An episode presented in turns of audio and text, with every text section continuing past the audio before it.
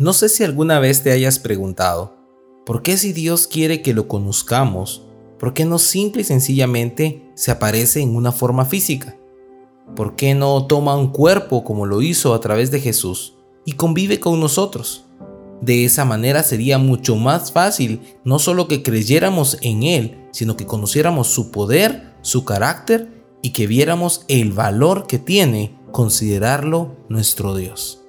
La respuesta que yo he encontrado a esta interrogante es que Dios no necesita hacerse visible de manera corporal para que descubramos su valor sino que a medida que nosotros lo vamos conociendo de manera personal y de manera intencional a través de la oración y de la búsqueda en su palabra, vamos conociendo su carácter y ya no importa si no lo vemos de manera física, simple y sencillamente aprendemos a valorarlo, a amarlo y a corresponderle.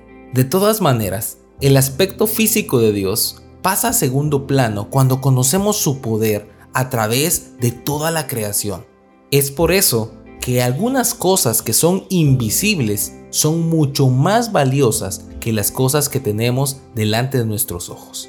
Y hoy hablamos de la salud. Leemos en Eclesiastés capítulo 5 y versículo 19.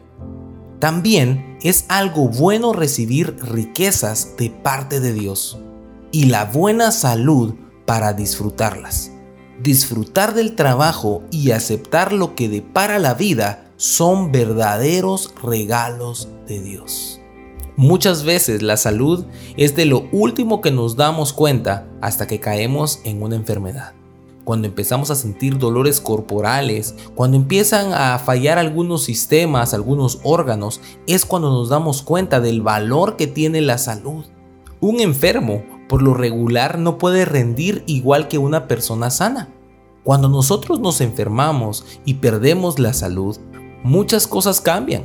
Las prioridades simple y sencillamente ya no pueden ser las mismas porque necesitamos recobrar la salud para continuar con nuestra vida diaria, ya sea con nuestro trabajo, ya sea en nuestra casa, porque simple y sencillamente no es lo mismo que tú estés en tu casa descansando con salud, abrazando a tu familia, a tus hijos, a tus hermanos, a que tú estés en tu casa sobrellevando una enfermedad a que estés esperando que te pasen la medicina, a que tú estés en la cama como esperando que las horas pasen para que tu cuerpo reaccione.